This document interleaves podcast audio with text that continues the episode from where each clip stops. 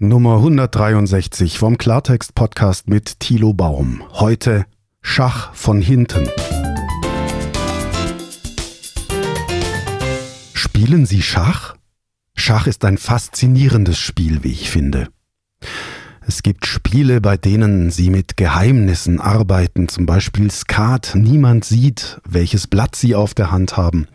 Und es gibt Spiele, die vollkommen ohne Geheimnisse auskommen, zum Beispiel Schach. Schach finde ich deswegen faszinierend, weil niemand sagen kann, ihm sei eine Information vorenthalten worden oder er sei getäuscht worden. Sie können beim Schach niemanden täuschen. Natürlich gibt es Tricks und wer drei, vier Züge vorausdenken kann, der kann seinem Gegner auch Fallen stellen.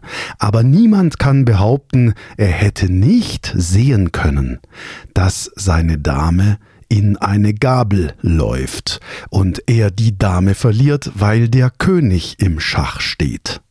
Also, wenn Sie Schach spielen, dann sind Sie wahrscheinlich auch ein Freund von dieser offensichtlichen Logik, vom Kombinieren von Zügen, von Motiven, von Strategie und Taktik. Natürlich ist es in gewisser Weise ein kriegerisches Spiel, es ist aber vor allem ein unfassbar gutes Gehirntraining. Natürlich ist auch Skat ein tolles Gehirntraining, aber Schach, finde ich, ist dann doch zu Recht der König unter den Spielen.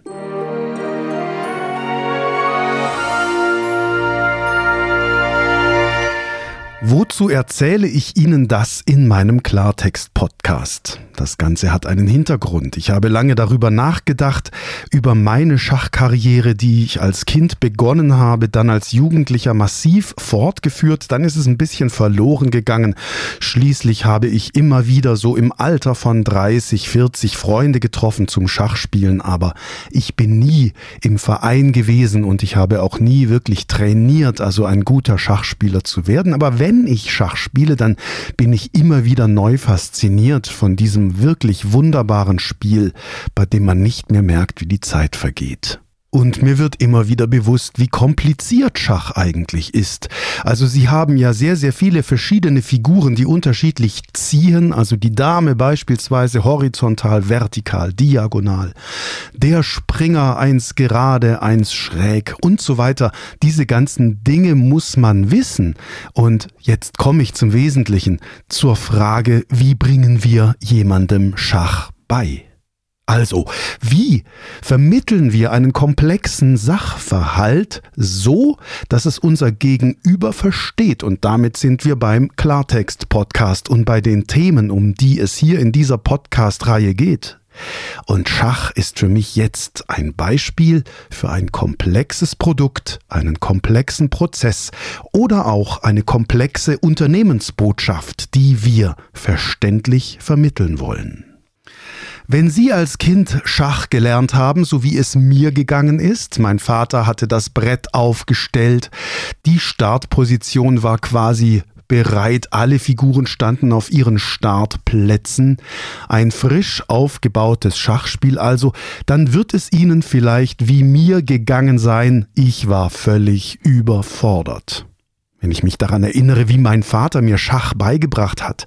Wir beginnen also mit einem riesigen Brett, acht mal acht Felder sind 64, die Hälfte davon schwarz, das Ganze diagonal aufgebaut, ein Schachbrettmuster eben und auf 16 dieser Felder stehen weiße Figuren, auf anderen 16 Feldern stehen schwarze Figuren.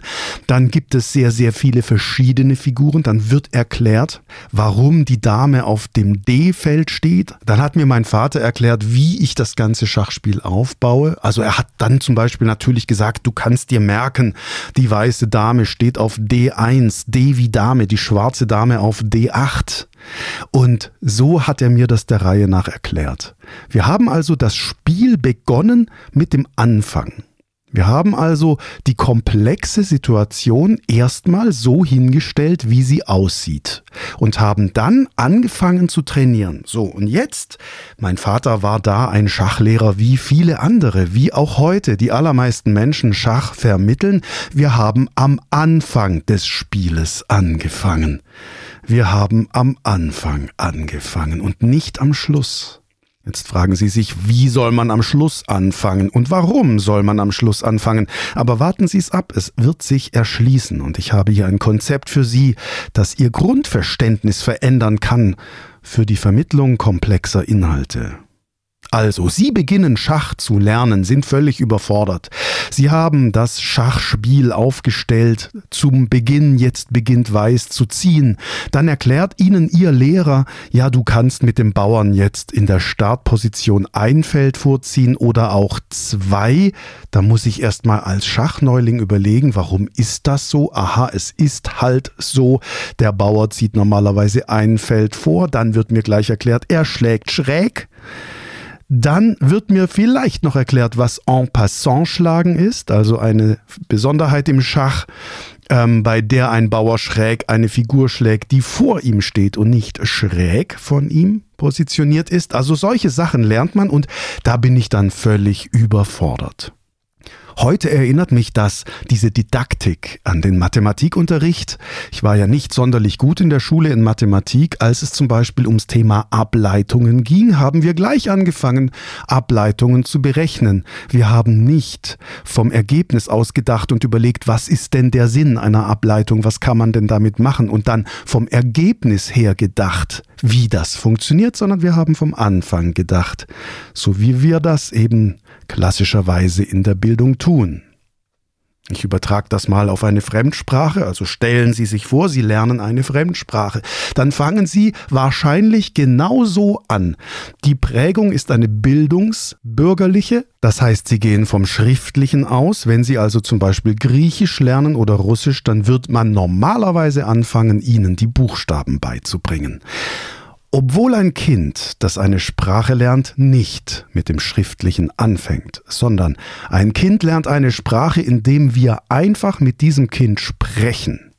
Ein neugeborenes Kind beginnt zu kommunizieren über Laute und irgendwann kommen Silben, irgendwann kommen Wörter, dann Begriffe, dann Zusammenhänge, dann Bedeutungen und so lernen wir eine Sprache. Obwohl wir dadurch ganz normal Sprachen lernen, versuchen uns unsere Lehrerinnen und Lehrer über das Schriftliche die Sprache beizubringen. Und mir geht es bei diesem Ansatz genauso wie beim Schach. Ich frage mich, warum fangen wir bei der komplexen Geschichte an oder bei der Erklärung von Produkten. Warum stellen wir die Komplexität eines Produktes dar, zum Beispiel einer Software, statt dem User einfach zu sagen, welche Klicks er wofür braucht? Also kommen wir zum Schach zurück. Wir machen den ersten Zug, wir ziehen mit einem Bauern auf E4. Das ist der Bauer vor dem König. Dann reagiert unser Gegenüber mit einem Zug und dann erklärt uns unser Schachlehrer, ja, wir können jetzt mit dem Bauern reagieren, indem wir entgegenziehen auf E5 zum Beispiel. Und so und dann entwickelt sich ein Schachspiel. Man weist uns relativ schnell auf den Schäferzug hin, man weist uns relativ schnell darauf hin, wie wir die Springer entwickeln. Aber für mich ist diese Art Schach zu lernen im Nachhinein eine völlig überkomplexe und unnötig umständliche Art, das Ganze zu verstehen. Genauso wie ich heute das Lernen einer Fremdsprache über die Schriftlichkeit viel zu anstrengend finde. Also wenn Sie aus Mitteleuropa kommen und keine kyrillischen Buchstaben verstehen, wie man sie in Russland oder Bulgarien verwendet, dann beißen Sie sich die Zähne aus an etwas, was im Augenblick gar keine Relevanz hat. Es ist, wenn Sie eine neue Fremdsprache lernen, nicht wichtig zu wissen, wie man etwas schreibt. Es ist wichtig, wie man spricht. Es ist wichtig, wie man hört. Das Verschriftlichen ist für unser Bildungssystem das Nonplusultra. Sogar im Musikunterricht verschriftlichen wir Musik. Also etwas Hörbares wird verschriftlicht, damit wir es dann wieder hörbar machen können. Gute Musiker hören Musik und spielen sie nach. Gute Musiker brauchen nicht den Umweg über die Verschriftlichung, sondern gute Musiker haben ein perfektes Gehör und hören exakt, welche Subdominante von welcher Tonika sie gerade hören und ob das ein Quart-Sechstakkord ist oder ein Sextakkord. Diese Dinge hören gute Leute. Man kann jetzt sagen, gut, wir brauchen die Verschriftlichung von Musik, um sie zu konservieren. Das stimmt. Ja, klar. Das heißt, das Weihnachtsoratorium von Bach, da brauchen wir die Partitur auch, um zu dirigieren. Ja, die Verschriftlichung von Musik ist nicht unnötig, aber sie ist, wie beim Sprachenlernen, ein unnötiger Umweg für Anfänger. Sinnvoller wäre es für meine Begriffe, wir lernen Klavierspielen rein über das Gehör. Wir spielen Dinge nach, die wir hören.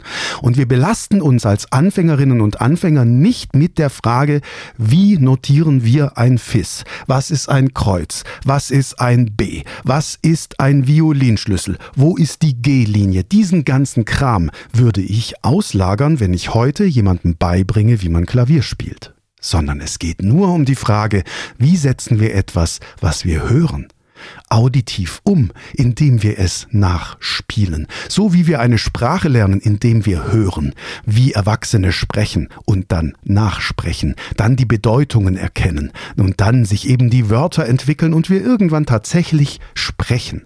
Warum sollten wir uns, wenn wir eine Sprache lernen, erst umständlich mit der Notation aufhalten, also mit der Verschriftlichung? Sagen Sie mir bitte einen plausiblen Grund.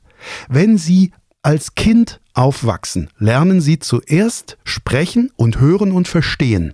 Und erst in der Schule, wenn wir sechs Jahre alt sind oder meinetwegen fünf oder bei Hochbegabten vier, fangen wir an, das Lesen und Schreiben zu lernen. Weshalb lernen wir, wenn wir eine Fremdsprache lernen, nicht zuerst das Hören und Verstehen, das Sprechen und irgendwann, wenn es für uns wichtig ist, die Verschriftlichung. Also wenn ich im Russischen einen Laut habe wie sch, dann ist es doch erstmal völlig egal, welcher Buchstabe diesem Laut entspricht im Alphabet, sondern ich muss erstmal auditiv und sprechend erfassen, es gibt diesen Laut und dieser Laut befindet sich in diversen Wörtern und ich verwende diese Wörter dann. Wenn ich dann sprechen kann, hat es Sinn, sich mit Buchstaben zu befassen. Und dann öffnen wir uns den komplexen Welten des kyrillischen Alphabetes und dann verstehen wir es auch. Dann wird es leichter, weil wir nämlich einen Bezugsrahmen haben. Wir lernen nicht irgendwelche Buchstaben, von denen wir noch gar nicht wissen, was sie bedeuten könnten. In der Musik lernen wir also nicht irgendwelche Kreuze und Bs und Pausenzeichen, von denen wir noch gar nicht wissen, welche Bedeutung sie später vielleicht haben könnten, sondern wir fangen mit dem an, was im Augenblick wichtig ist und erschließen uns diese Welt dann durch eine ergebnisorientierte Didaktik selbst, Schach von hinten.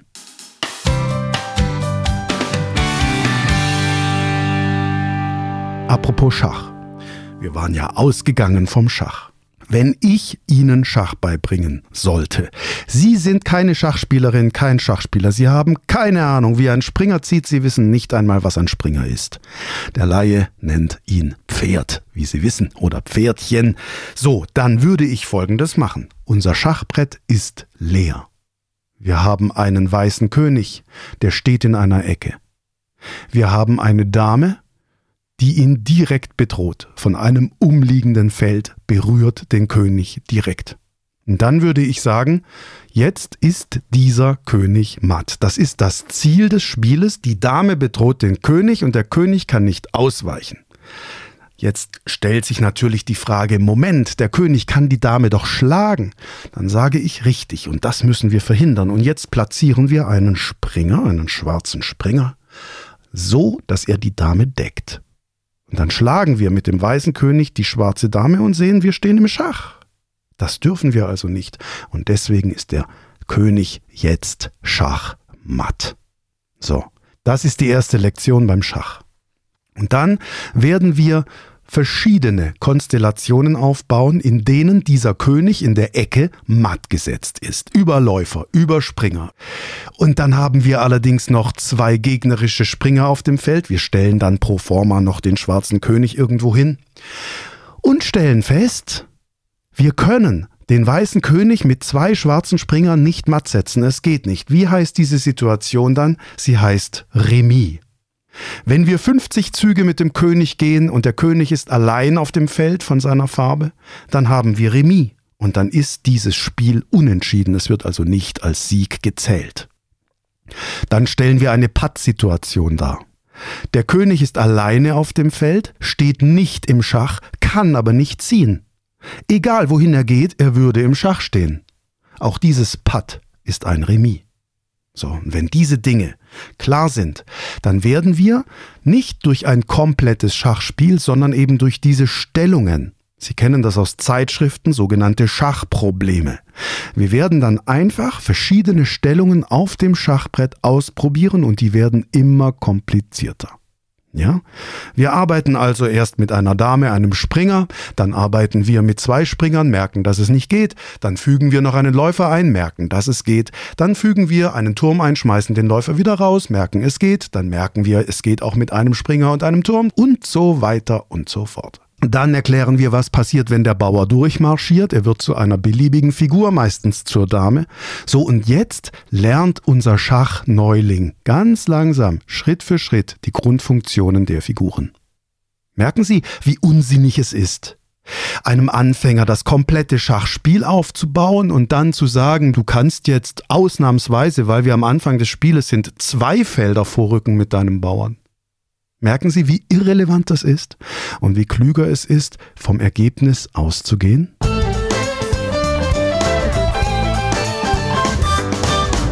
Schach von hinten bedeutet für mich, wenn Sie in der Unternehmenskommunikation aktiv sind und Sie wollen Informationen rausgeben, die die Leute sofort verstehen, dann denken Sie ergebnisorientiert dann schauen Sie, dass das, was Sie rausgeben, Sinn hat für die Menschen, dass Ihre Gehirne eine Referenz haben und wissen, worüber Sie sprechen. Wenn Sie also kommunizieren, dass man irgendwas mit der Produktnummer machen soll, dann sollte vorher klar sein, wo ist die zu finden, wie sieht die aus. Und Sie merken ja sogar bei Stromzählern, dass Elektrizitätswerke es nicht schaffen, die Nummer eines Stromzählers deutlich zu machen im Display dieses Stromzählers.